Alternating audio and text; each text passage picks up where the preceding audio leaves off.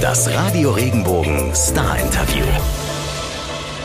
Kurze Frage, wie wäre es mal mit Licht aus, Musik an und eine Runde tanzen? Der passende Soundcheck dazu kommt von Bastille. Hey,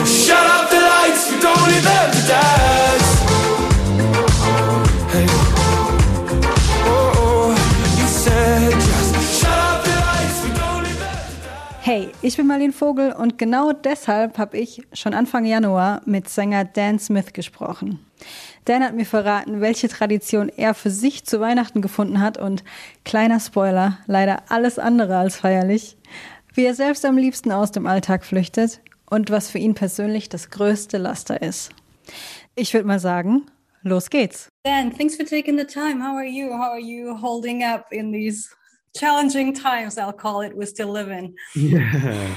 Hi, Marleen. Um, I, yeah, I'm good. Thanks. It's uh, exciting to be releasing the album and, and talking about it. Um, I've been all right. Thanks. I've been just trying to stay busy. I had my second bout of COVID in, at Christmas. I seem oh, no. to get it. I seem to get it every Christmas, but um, it's become a it's become an annual tradition for me.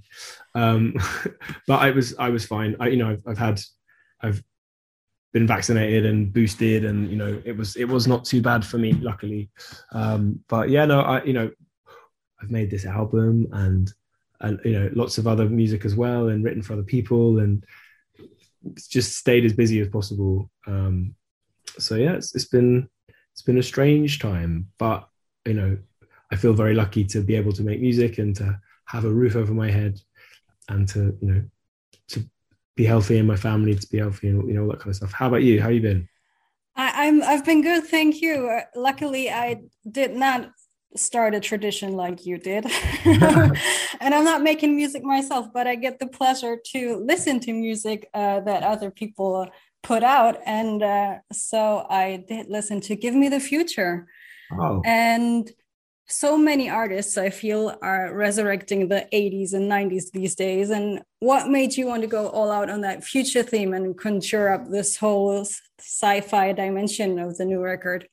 We started the idea of the album before the pandemic and then i guess as we were living through the lockdowns and continuing to make music these ideas of escapism and, and, and wanting to kind of use use technology and use your imagination and use your mind to kind of take yourself to other places um, it just became you know real life. That became what we were living. And um, i used a lot of the first couple of lockdowns just to, to revisit loads of films. And the genre of science fiction was really interesting to me. You know it, it's all about different versions of the future and how writers speak to the kind of problems and complexities of the societies that we live in by imagining where they could go in different versions of the future you know. Um, and that's fascinating to me. So it was it just it was just a really nice world to kind of live in. And, and we decided the album would be a science fiction. And it allowed us to talk about like how constantly evolving technology is is changing who we are as people and how we interact with each other and how we live our lives. And um, yeah i guess we wanted to make something that felt really kind of electronic and kind of retro futuristic but also really human at points as well. So it was all about playing with those ideas and having fun with them and wanting to make a big, weird pop record and um, music that you could dance to, you know, music that we were dancing around the studio to. And it was a love, it was like a great distraction for us. You know, I feel like real life at the moment is a lot like a science fiction. You know, everything is moving and changing so quickly. And sometimes it's, it's amazing and sometimes it's terrifying. And um, you know, we all just spent two years inside living our lives through screens, you know, which is fascinating and not something I think any of us ever expected. So, yeah, it's it's uh, it's it's that's the kind of setting for the album, and you know, we look at the future all the time. We see it in the news every day, how you know climate change is affecting different places all over the world and different communities, and so you know, we're constantly made to think about the future and what that might look like. So yeah, I guess just a nice, light-hearted, easy breezy topic for an album. just the usual, you know. Uh, no, but you just said it's it's so funny that you started prior to the pandemic, and then you you've written during the pandemic when we were all forced to stay home and we were living like in a parallel universe kind of. Yeah. What like what's what's your take on things? Do you i feel like somehow we're so close to like a dystopian setting like the one you've created. Yeah i mean it's been so surreal hasn't it?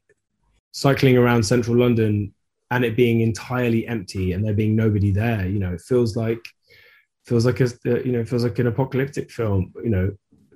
But these are real images i'm seeing with you you're seeing with your own eyes you know everyone being trapped inside pandemics like lockdowns um quarantines all of these things that are we know them so well but from the language of like films and of cinema and, and of and of fiction. So it's just almost like incomprehensibly surreal living through those things and coming you know feeling like we're maybe coming out the other side and you know life goes on and is still wonderful and funny and boring and awful and sad and happy and all those things you know. So it's uh it's it's strange. But yeah i guess i'm also interested in like the science fiction of the past and the versions of the future that they predicted you know that we we proved them wrong or we proved them right or we have outgrown those versions of the future. And i think of like i don't know minority report based on a philip k. Dick novel uh, short story Minority Report is, you know, back when that came out, it was like, oh, driverless cars, that's weird. And like targeted advertising, what the fuck? No way. You know, and, and look at us now. It's uh it's it's just interesting to see how we have progressed. Yeah, yeah. How things that you could never have imagined before now are just reality in everyday life somehow. Totally. And it's not like it's not the album's not meant to be judgmental, you know, it's meant to kind of hold a mirror up and I, I sort of put it back on myself and I kind of take the piss out of myself throughout the album because I'm like, I will always hold my hands up and say I'm the worst phone addict in the entire world. So I'm not coming from a place of judgment, but I know that it's not necessarily good for me, but I still do it. So yeah, it's meant to just be presenting the absurdities of life and the future in in a way that's kind of hopefully distracting and funny and thought provoking. I hear you. And now you just uh, mentioned distracting and maybe also dreaming, right? Because in Distorted Light Beam, the lyrics go, I'll stick to dreaming, come see what I see, feeling like if this is life, I'm choosing fiction. Now, set in our world, what's your favorite way to escape reality from, apart from making music and apart from sticking to your phone all the time? Yeah. um, I mean, it's fiction. Like, I, I grew up so obsessed with films. Like, I love escaping into a different world via a film for like an hour and a half or two hours. And you know reading as well. I studied english at, at university and i love when you're in the midst of a good book and you don't really want to be anywhere else and you're existing in this weird space between the page and your head and it can take you somewhere and you can occupy the mind of a completely different person who's had a completely different life. And i think that's amazing and really important you know um yeah i like sometimes like running just going for like a run I'm not very good at it and I don't like it very much, but it can be so good for your head and you can clear your mind. I, I listen to a lot of podcasts and a lot of audiobooks, and they're so good for taking you somewhere else as well.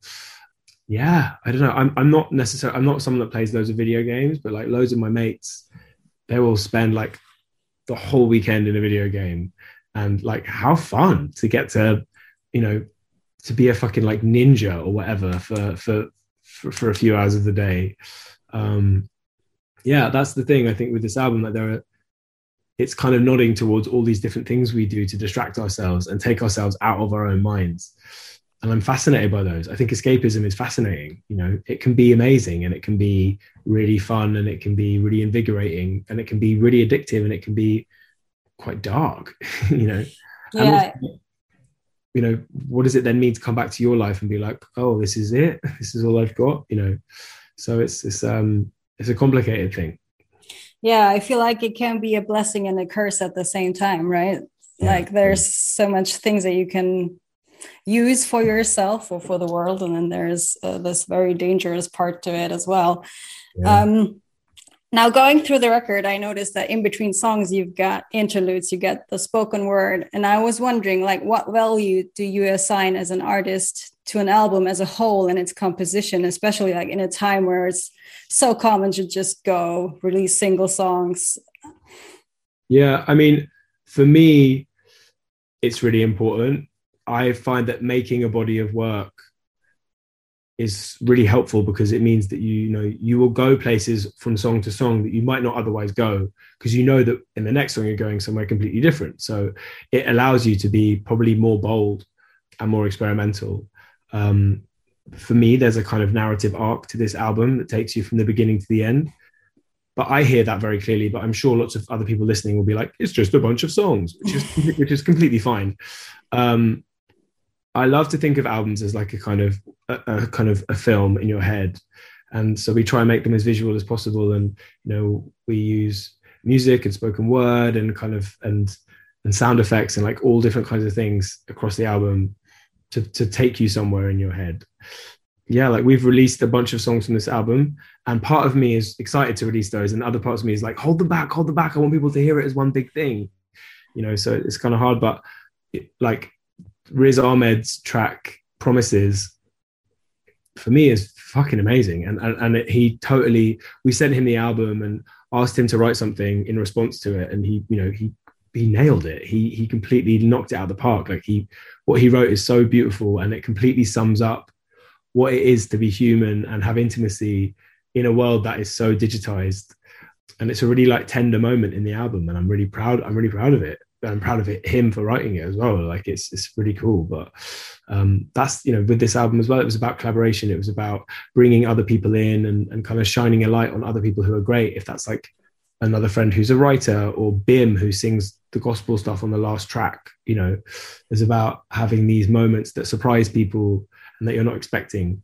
A kind of you know, in an ideal world, someone would hear the album having never heard any of the songs from start to finish mm. and, not, and, have no idea what's coming next. Because the whole album is about, you know, going into your mind and into into technology and into, you know, whatever the internet might look like in the future. And it could take you anywhere, like back in time, forward in time, back into the room, into the real world, and off again into space, you know. And that's sort of what was fun with the album was it was a kind of like choose your own adventure from song to song. Yeah, I hear you. And you've worked with Ryan Tedder as well. How has that affected the record? Yeah, so we co-wrote and co-produced uh, "Distorted Light Beam" with Ryan, which was great. You know, he pushed us, he pushed that sound quite hard, and then we took it and we kind of put it on steroids and like made it made it way harder and added loads of stuff. You know, it was it was fun. Like it's he's a he's a very different guy to us. You know, he's super positive, upbeat American man, and we are very dry, grumpy Brits from, from London. So it was quite funny, you know, working with him over Zoom was was you know he's bouncing off the walls in sunny LA, and we're like hello from from from our basement dark studio in London. It was pouring it was, rain.